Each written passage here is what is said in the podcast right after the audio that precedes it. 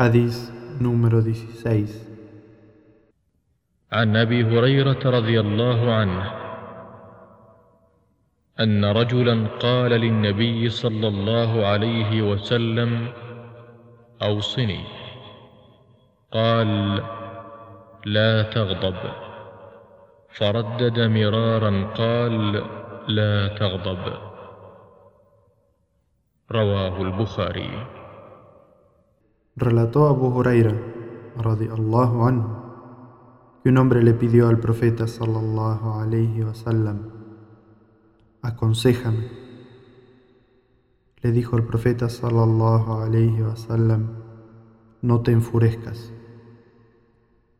El hombre insistió varias veces, pero el profeta sallallahu alayhi wasallam volvió a repetirle, no te enfurezcas. Hadís transmitido por Bukhari.